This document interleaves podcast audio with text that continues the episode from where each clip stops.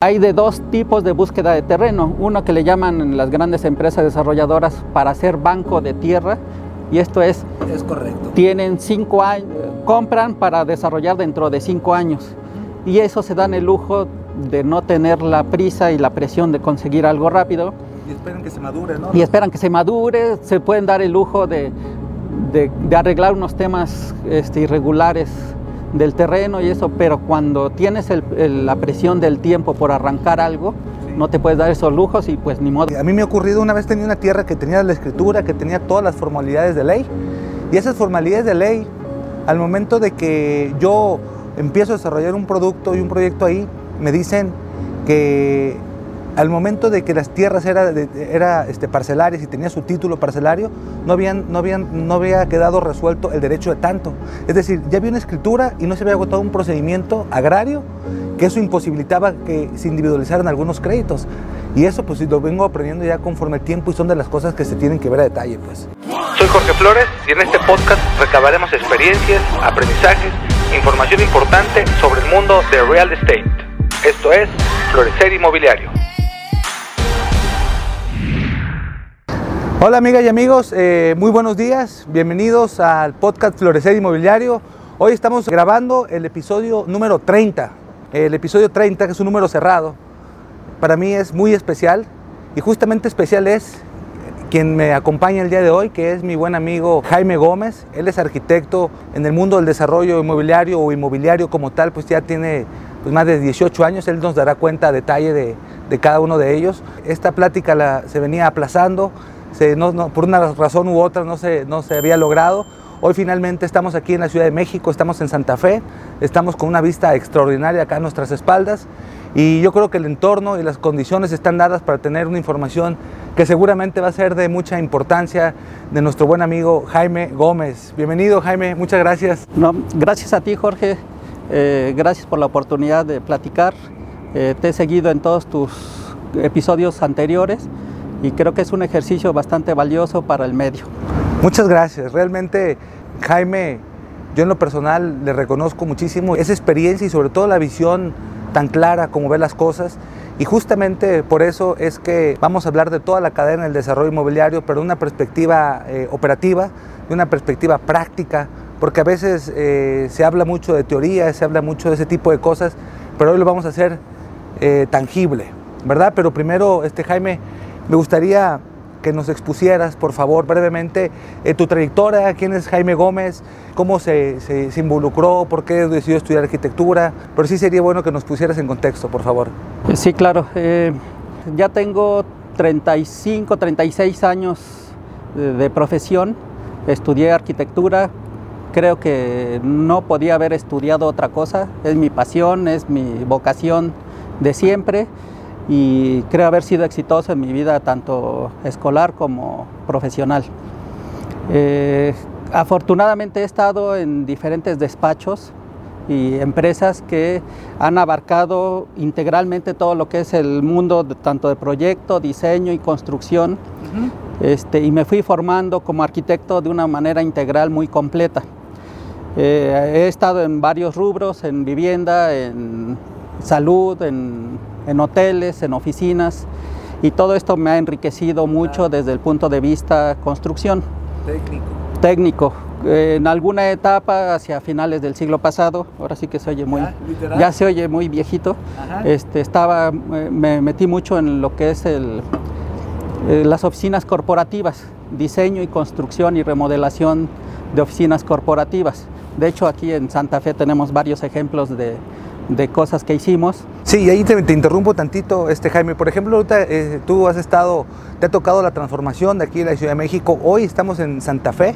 Santa Fe yo creo que es un fenómeno interesante eh, en donde la planeación urbana eh, es un regocijo estar en estos lugares. Incluso pues aquí Jaime participó en un lugar muy cercano, aquí cerca de la Torre del Pantalón, un lugar emblemático que realmente es imponente arquitectónicamente toda esa área.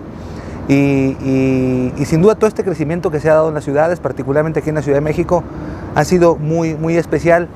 Pero cuando uno ve todos estos edificios, Jaime, cuando ve toda esta, esta infraestructura tan imponente, eh, y, cómo se y cómo se empiezan a materializar esas ideas, cómo los dueños, como tú decías, los inversionistas, los desarrolladores que tienen una visión muy, muy grande de las cosas, cómo empiezan a aterrizar todo esto. Es la plática que creo que vale la pena, como lo decías ahorita, cómo se empieza a aterrizar. A veces nos cuesta mucho trabajo saber que la premisa es que es un negocio financiero, que todo lo demás, ingenieros, arquitectos, calculistas, proyectistas, eh, comercializadores, gestores, todos, todos tienen que trabajar en base a un objetivo que es el negocio financiero. Claro. Si se pierde ese objetivo, empieza a desviarse. Se empieza a desvirtuar. Se empieza a desvirtuar. Una vez teniendo esa premisa, em, eh, para poder iniciar un desarrollo, primero se necesita tener un detonador, que normalmente es la decisión de invertir de un dueño de terreno o un desarrollador este, formal, donde tiene el capital o sabe que puede conseguir el capital y ya sea que tenga un terreno propio o habrá que conseguir un terreno. Una vez teniendo esa decisión, si ya tiene un, terreno eh, en su poder, es trabajar directamente sobre ese terreno. Si no se tiene, habrá que conseguir uno. Esa parte yo creo que sería importante abonar ahí poquito porque tú tienes mucha experiencia en, en, conseguir uno. Digo, se ve muy fácil, pero se tienen que establecer una serie de premisas ahí importantes, Jaime. Por supuesto. Se, todo esto se comienza, una le llamamos nosotros prospección de terrenos. Ajá. Y créeme que habrá que ver 200, 300 terrenos para poder elegir uno. Lo primero que tenemos que hacer para conseguir terrenos es buscar en, por medios digitales o a través de brokers inmobiliarios o incluso con visitas propias, con, pasando y viendo carteles de se vende y todo esto, hablar, ver las condiciones, en cuanto se vende, este, y empezar a hacer toda una serie de estudios particulares de cada uno de esos terrenos donde habrá que comenzar viendo la parte física, cuántos metros cuadrados son, este, cuál es la vocación de ese terreno, el uso de suelo, la forma del terreno, la ubicación no solo dentro de la ciudad, sino si es en avenida grande, en una calle cerrada. Hay que checar todas las particularidades. La forma del terreno, la planimetría del terreno, todo eso incide en qué tanto provecho le podemos sacar.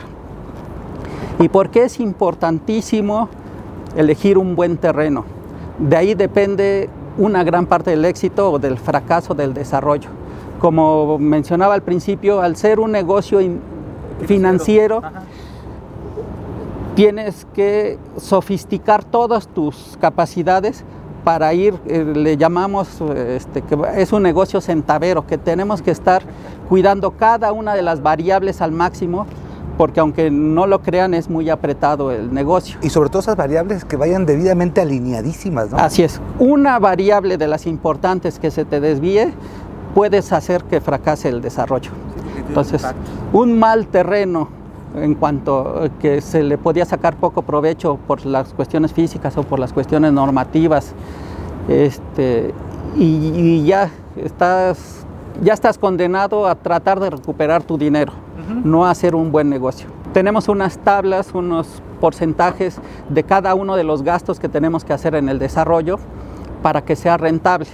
Esto es, tú no te puedes salir de ciertos parámetros en cada uno de los gastos porque desbalanceas eh, este, el, negocio. Bajo, la perspectiva financiera que hablabas, es esa estructura de la que, te, que señalas. Así es. Entonces, en la Ciudad de México, en vivienda vertical, tienes que estar entre un 15 y un 20% del, cost, del, del, valor de ventas totales del negocio, es lo que debe de representar el, el terreno. Fíjate que ahí aprovecho en materia de, de vivienda horizontal en las provincias, por lo general oscila de un 8 a un 12%. Fíjate cómo varían y cómo la estructura eh, financiera eh, cambia de un lugar geográfico a otro. Así es. No, y en la Ciudad de México incluso para vivienda horizontal estamos entre un 20 y un 25%. ¿no? Es muy diferente porque obviamente el costo en la Ciudad de México es muy alto. Es decir, en, eh, el asunto de que uno identifica una tierra, pues se tienen que se tiene que ir agudizando y es parte de tu experiencia que tienes ir agudizando el encontrarla porque pues se tienen que ver muchísimas cosas. A veces uno puede encontrar un terreno en algún lugar, pero si normativamente está limitado, si de mercado también está limitado, si financieramente a lo mejor no es viable, son, son, variables que se tienen que ver siempre al momento de ver el primer eslabón de la cadena, que es el asunto de la tierra. Así es, esta parte es muy fría del negocio. Porque es un indicador financiero el que nos representa, porque de repente te encuentras con temas de valor estimativo del terreno, te encuentras con gente que dice, no, pues aquí vivía mi abuelita y, y ella le dio de comer a los revolucionarios cuando pasaron. Y, incluso aquí en esta casa están las balas de. Francisco Villa y sus huestes cuando pasaron. Y, o ese columpio, no tiren ese árbol porque en ese columpio mi abuelito me, me mecía y por eso quiero darle mayor valor a mi terreno. Eso este, es muy frío, pero le tienes que decir que pues no te importa, esto es un negocio y lo compro o no lo compro. Totalmente. Ahora hay de dos tipos de búsqueda de terreno, uno que le llaman las grandes empresas desarrolladoras para hacer banco de tierra y esto es es correcto. Tienen cinco años, compran para desarrollar dentro de cinco años. Y eso se dan el lujo de no tener la prisa y la presión de conseguir algo rápido. Y esperan que se madure, ¿no? Y esperan que se madure, se pueden dar el lujo de, de, de arreglar unos temas este, irregulares del terreno y eso, pero cuando tienes el, el, la presión del tiempo por arrancar algo, sí. no te puedes dar esos lujos y pues ni modo va para que atrás. yo creo que aquí este, la mayoría de los desarrolladores están en la primera en la segunda hipótesis no que es que andan siempre viendo cuidando todos los detalles ah, como es un negocio financiero este negocio se rige por un chistecito ahí por la TIR uh -huh, la TIR que es básicamente cómo se comporta tu dinero y tus ganancias a través del tiempo porque no es lo mismo ganar 20 millones en un año que ganar 20 millones en 10 años. Claro que sí. Entonces, una vez que decidiste meter dinero y que ya lo estás invirtiendo a la hora de buscar terrenos porque cuesta dinero, ya está empezando a correr el reloj. Entonces, siempre esta otra de las características del desarrollo inmobiliario es que es contrarreloj. Cuando ya te interesó un terreno y el dueño está interesado en, en venderlo y tú comprarlo, eh, hay algo que le llamamos opción de compra, que es básicamente un acuerdo en el cual yo, desarrollador, te pido a ti, dueño, que no lo vendas mientras yo hago una, una, serie de investigaciones y de estudios, porque yo le voy a meter dinero a esos estudios. Sí, porque digo, al momento de que a veces, y esto ocurre y mucho en la provincia, este, mi buen Jaime, que mucha gente ve eh, el potencial de un terreno, eh, lo evalúa con el entorno y finalmente lo compra. Eso se ha dicho siempre en este espacio, que nunca se haga eso, sino que se haga siempre un análisis. Pero una de las partes que no hemos hablado en, en, en, estos podcasts, este Jaime, es ese proceso que estás a punto de definir. Es decir, hay una persona que quiere comprar, hay una persona que quiere vender, eh, la persona que quiere comprar quiere desarrollar. ¿Cómo se hace ese match? Porque yo creo que ahí también ocupa, se ocupa muchos tecnicismos que sí valdría la pena que nos expusieras a detalle. Yo le voy a meter dinero, este, voy a poner a mi gente a, a investigar la normatividad, este, la tenencia, la propiedad de la tierra, el tracto notarial, de dónde viene esa tierra, porque si nos, nos podemos encontrar ahí con un tema que, que con, antecedentes. con antecedentes raros, claro. que, que el tío se peleó con el sobrino por la herencia y no está resuelto, y, o hay un, una hipoteca de ese terreno que, no, que ni siquiera el dueño lo sabía.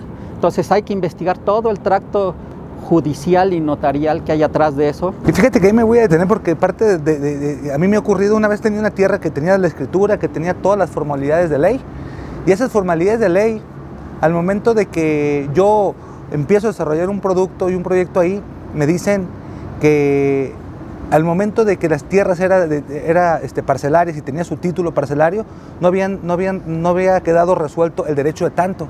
Es decir, ya había una escritura y no se había agotado un procedimiento agrario que eso imposibilitaba que se individualizaran algunos créditos. Y eso pues lo vengo aprendiendo ya conforme el tiempo y son de las cosas que se tienen que ver a detalle. Pues. Exacto, y que con buena voluntad dices te lo compro, me lo vendes y cuando sale eso pues tú ya invertiste parte de tu capital, si no es que todo tu capital, sí. en algo que no puedes desarrollar o cuando menos no puedes desarrollar de inmediato. Entonces, como yo le tengo que, me, eh, que meter estudio a cada una de esas variables, no, no me puedo invertir y que de repente que me digas, ¿qué crees? Ya lo vendí porque entonces me quedo chiflando en la loma y ya perdí ese dinero. Entonces ahí hay un convenio, un acuerdo entre las dos partes que se llama opción de compra. Esto es, firmamos un papel donde tú estás obligado a venderme el terreno e incluso ahí fijamos el precio al que me lo vas a vender, en la cual tenemos dos condicionantes. Tú no estás obligado a no venderlo mientras yo hago los estudios y yo estoy obligado a hacerlo, a hacer estos estudios. Este normalmente va de 45 a 60 días. Okay, es el tiempo. Es el tiempo. Para que no le, también no, no, le perjudique mucho al, Ah. al, al, al, dueño de la tierra. Así es, y entonces yo ya meto a hacer un anteproyecto más formal, ya más a detalle realmente qué se puede hacer. Y en fin, si después de eso, pasado ese tiempo y de haber hecho todos esos estudios, me convenzo de que, de que sí es un buen terreno, te lo compro al precio que pactamos. Uh -huh. Si no, simplemente te digo que no y te enseño los estudios y te explico por qué no. Totalmente, total que como dueño te sirven esos estudios para saber qué hacer con el terreno posteriormente.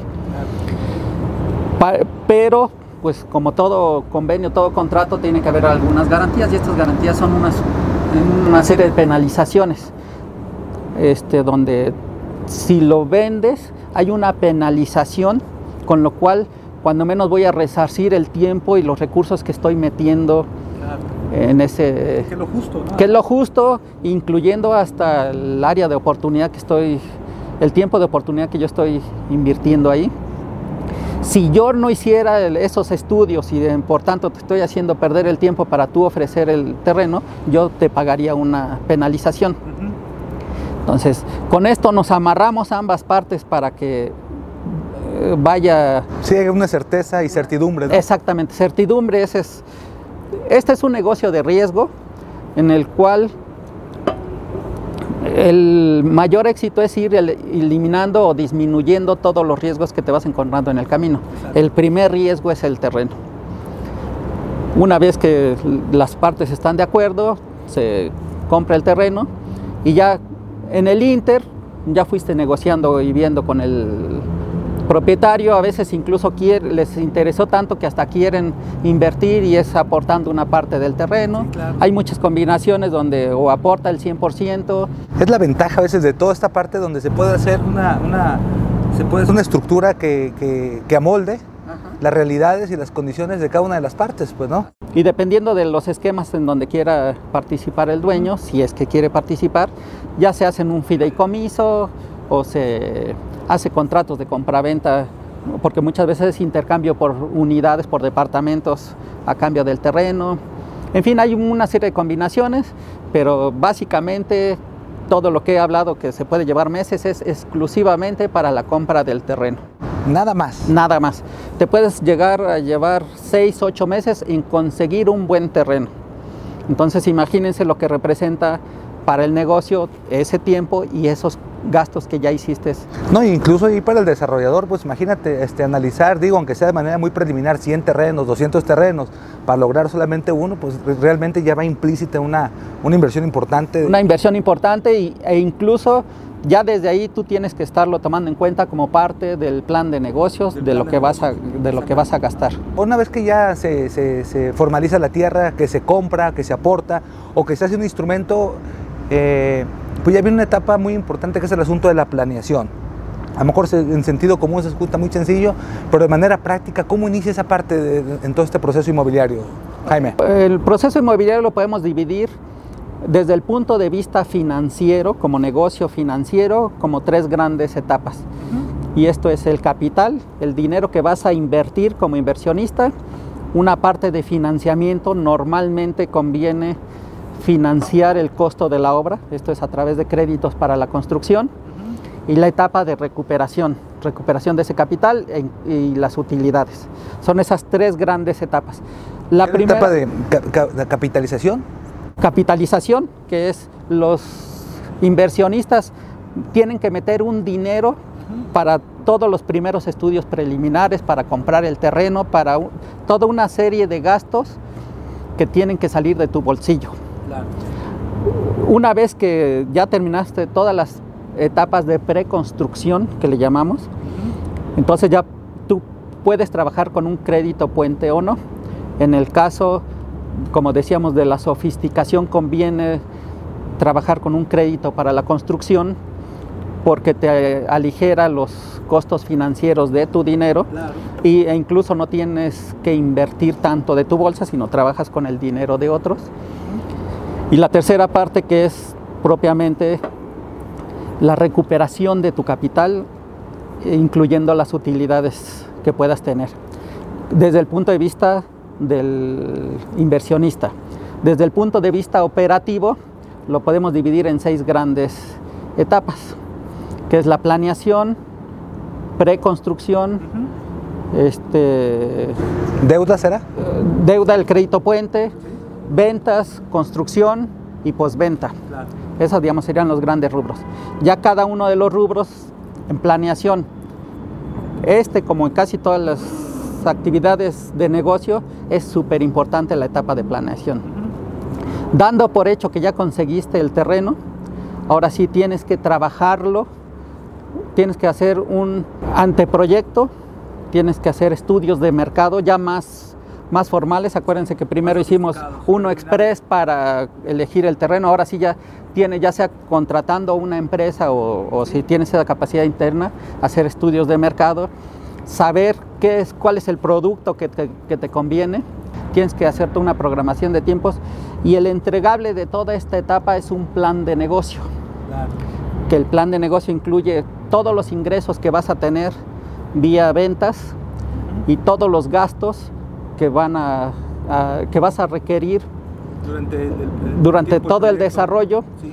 incluyendo el costo del terreno, incluyendo todas las licencias y permisos, proyecto ejecutivo, mercadotecnia, comisiones de ventas, todo. Hasta imprevistos tienes que tener en ese... Incluso los costos financieros que te va a, llevar el, el crédito puente. Entonces, para saber desde el principio cuánto vas a ganar, qué margen de utilidad vas a tener, la TIR, como los- lo comentábamos anteriormente, la tasa interna de retorno, para saber qué tan buen negocio es o no. Y con eso, si tú si eres inversionista solo, tienes la certidumbre de cuánto vas a ganar. O en el caso de tener que invitar a otros inversionistas o atraer capital para desarrollarlo, es el instrumento con el que los vas a convencer. Un plan de negocio Bien estructurado. bien estructurado. Por eso ahí se tiene que, que, que- que llegar de profesionales, de personas este, muy capacitadas y sumamente especialistas en todos los rubros. Pues. Eh, Exactamente. Incluso todo eso se puede hacer en una sola empresa desarrolladora que tiene todas esas capacidades de pe a pa o, o vas teniendo decisiones de contratar cada uno de los rubros con empresas externas. Exactamente. Hay quienes solo hacen la gestión inmobiliaria. ¿A qué me refiero? Solo prestan los servicios de desarrollo. No invierten un solo quinto, atraen, hasta los inversionistas son externos. Toda la, la empresa de proyectos se la traen de otro lado, la empresa que va a hacer estudio de mercado la traen de otro lado, todo lo con, Son integradoras. y son integradoras básicamente.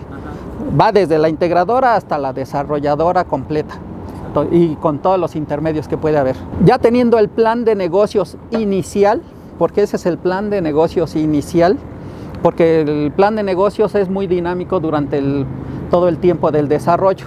Lo tienes que ir ajustando a las realidades, a las realidades de ventas, a las realidades de costos. Se convierte en el instrumento más importante de control con el cual si no tienes el suficiente cuidado, este, puede ser catastrófico al respecto. De ahí nos pasamos a una segunda etapa, que es, le llamamos preconstrucción, que es básicamente el proyecto ejecutivo, que son, Y ir directamente con, con- con el producto. con el producto, a, a diseñar el producto. El producto ahora sí que es la construcción, que todavía Todavía no llegamos a eso. Es diseñar el producto. Ahí viene una parte de diseño arquitectónico, es donde te expresas. Porque a pesar de que decíamos que es un negocio financiero, dentro del negocio financiero tienes que meter toda tu experiencia como arquitecto para sacar con el menor margen de operación posible el mejor producto, porque obviamente un mejor producto se vende mejor. Y cuando digo mejor producto, no es el más espectacular, no es el más bonito, es el que más le guste a la gente por el mismo dinero, porque tú tienes que sacar ventajas competitivas de todos tus competidores, tienes que sobresalir en algunos rubros para poder este, porque es un mercado muy competido, déjame decirte. De ahí el proyecto ejecutivo, que es básicamente la documentación necesaria para poder construir. Y estos son planos, ingenierías, memorias, cálculos, todos los documentos que te solicitan para las licencias y permisos. Asimismo, las propias licencias y permisos, que es toda una maestría que debes de tomar para poder... En la Ciudad de México, la Ciudad de México es muy difícil el tema de las licencias. Realmente debes de tener gente o conocer gente, gestores súper especializados en cada uno de los rubros.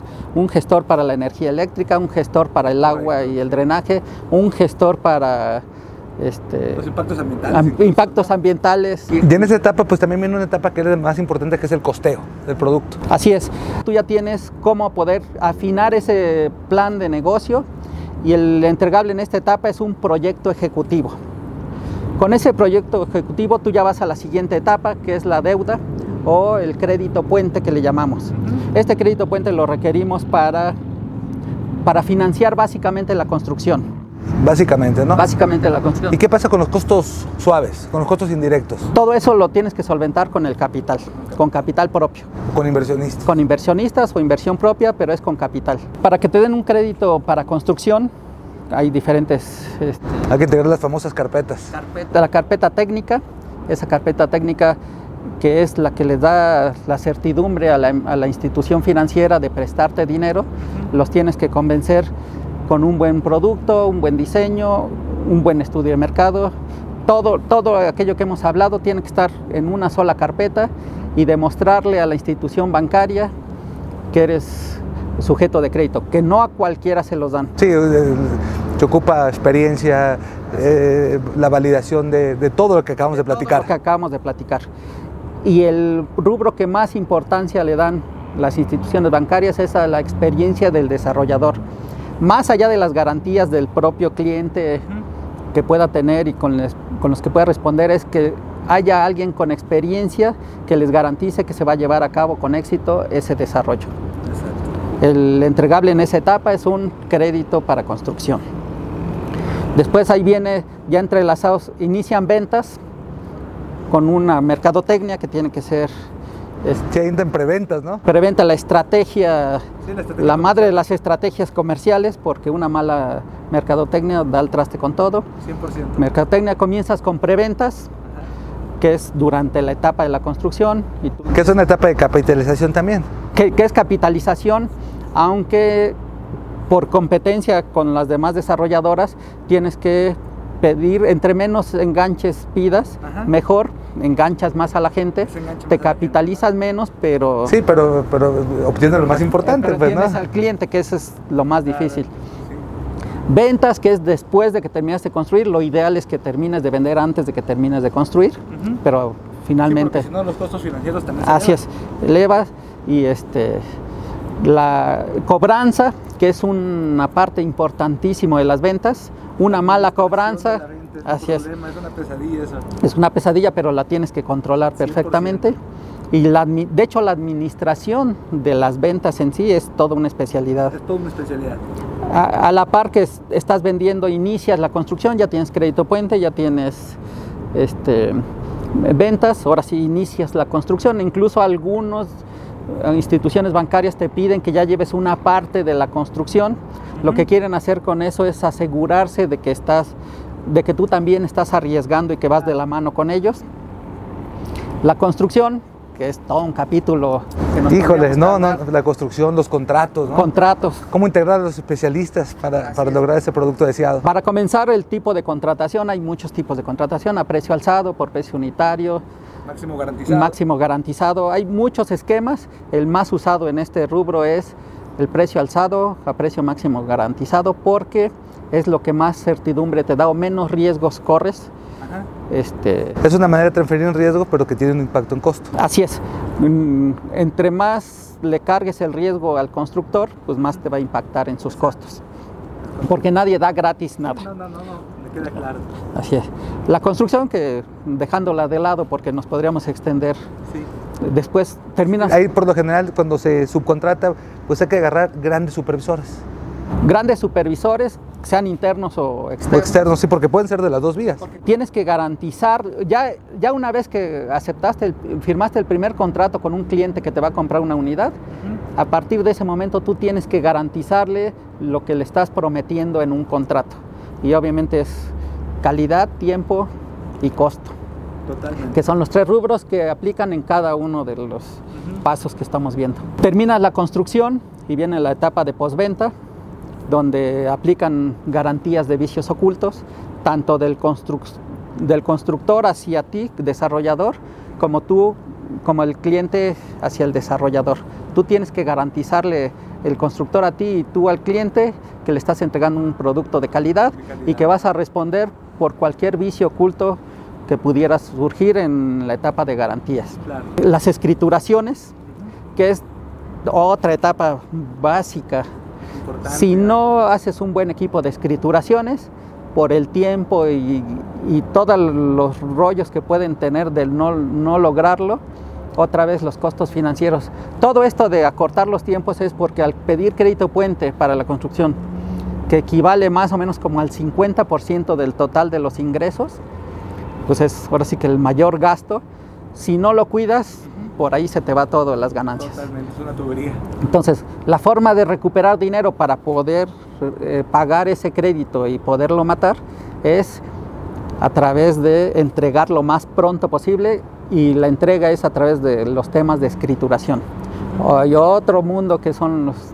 No, y además, por ejemplo, a- aquí eh, pensemos que todo lo que acabamos de platicar, estamos hablando en un proyecto chico, mediano, de tres años, de cuatro años.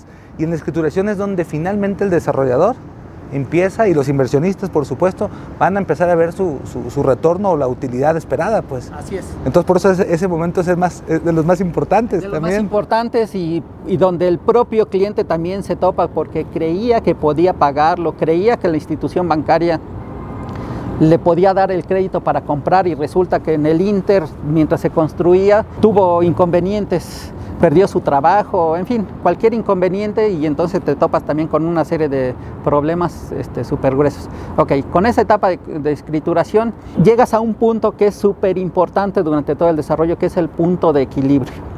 ¿Cuál es ese punto de equilibrio? Es con el que tú terminas de pagar la deuda y lo que te quede ya es tuyo y Es tuyo, puedes, sí, sí, puedes respirar tranquilo y te puedes este, relajar un poco. Obviamente entre más rápido recuperas tu dinero, pero, pero ya puedes empezar a dormir en ese momento. Exactamente. Porque antes de eso, el tener una deuda tan grande con el banco es toda una pesadilla. Sí, ¿no? Y el no vender es lo que se esperaba, pues es otro tema. Es también. otro tema. Entonces, por eso el punto de equilibrio son llegar a las ventas suficientes, ya con escrituración de por medio, para poder liquidar el crédito bancario.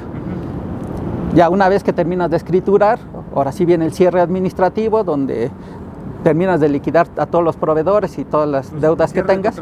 Y es cuando le vas a entregar al cliente el retorno de su capital primero y sus utilidades al último. Entonces, como ves, comenzamos desde la prospección de un terreno de alguien que tenía la intención de invertir hasta entregarle sus utilidades. Es correcto.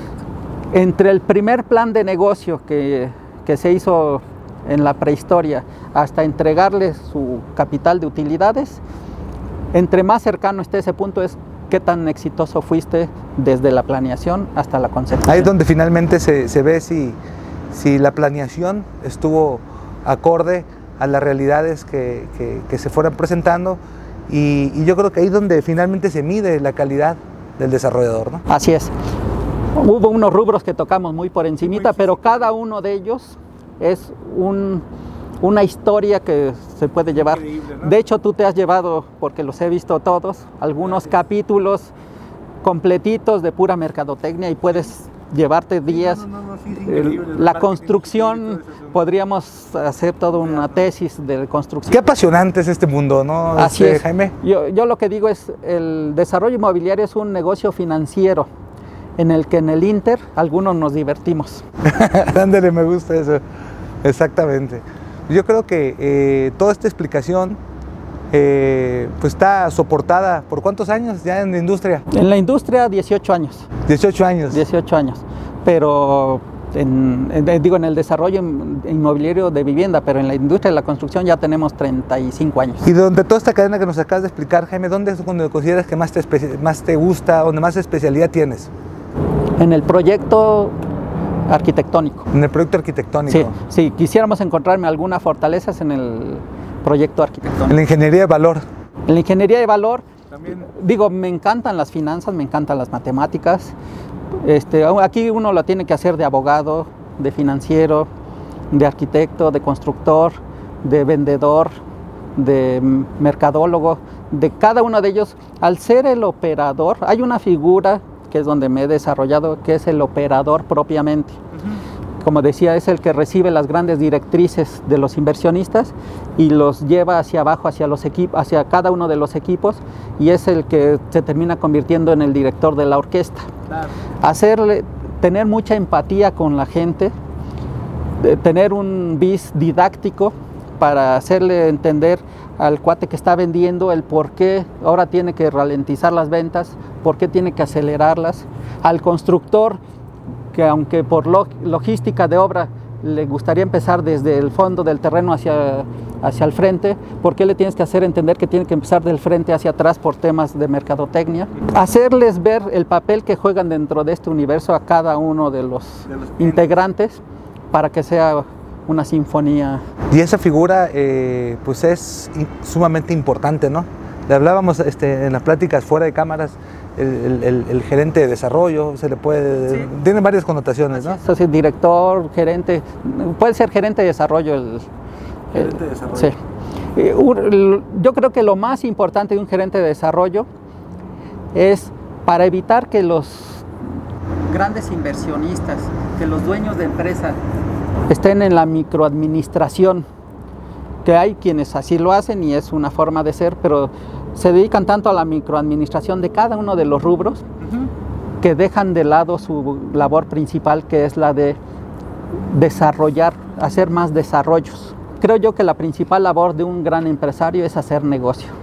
En vez de estar a la par con otros desarrolladores buscando más oportunidades de negocio y eso, si bajan a, a ellos operar, están perdiendo esa gran oportunidad. Por eso creo que es tan valioso el gerente de, de desarrollo que tiene prácticamente los mismos conocimientos o más que el, que el inversionista y el inversionista que se dedique aquí arriba a hacer negocio, que el gerente operativo es el que va a dirigir. y lograr con éxito que los desarrollos se concluyan. Así es. Pues muy bien, ¿no? realmente este, ha sido una plática muy sustancial y sobre todo de manera muy general se tocaron todas las partes de manera y desde la perspectiva de un de un gerente de desarrollo que ya tiene muchísimos años y sobre todo que ha trabajado muy de lleno en proyectos icónicos, en proyectos ambiciosos, en donde ha puesto en marcha todos los conocimientos que acaba de expresar. Y realmente, Jaime, eh, estoy muy agradecido porque me hayas permitido este espacio. Eh, estamos ahorita aquí en Santa Fe, como le dije al inicio, un, un lugar aquí impresionante. Y desde luego, Jaime, que reconozco mucho tu trayectoria, tenemos algunos amigos en común y que cada uno de ellos, y sobre todo nuestro buen amigo Roberto, reconoce en ti esa gran capacidad que tienes. ¿no? Muchas gracias, estamos para servirte. Sí, muchas gracias. Eh, pues yo quiero eh, aprovechar para agradecer a todos esta oportunidad que nos dan en este episodio número 30. Sin duda que, que la expertise y la experiencia eh, de Jaime nos deja claro de que se pueden hacer grandes cosas, pero siempre se tiene que llevar a cabo un proceso, un procedimiento porque a veces si nos saltamos cada uno de ellos, realmente las consecuencias van a ser devastadoras. Además de que siempre contratar especialistas. A veces yo sé que a veces queremos brincar rápidamente la brecha, ahorrarnos, generar un ahorro en costos, pero se puede ahorrar en todo menos en el conocimiento y en la experiencia, porque finalmente eso es lo que hace que los grandes proyectos se consoliden. Amigo Jaime, te agradezco muchísimo esta oportunidad y eh, a seguir trabajando por esta industria tan, tan bonita. Así es. ¿No? Muchas gracias. Ok, muchas gracias a ti. Amigos de Florecer Inmobiliario, hasta la próxima. Aprovecho para decirle que nos sigan sintonizando, que, le, que nos den este, un clic a la campanita para seguir generando este tipo de contenidos. Hasta pronto y muchas gracias.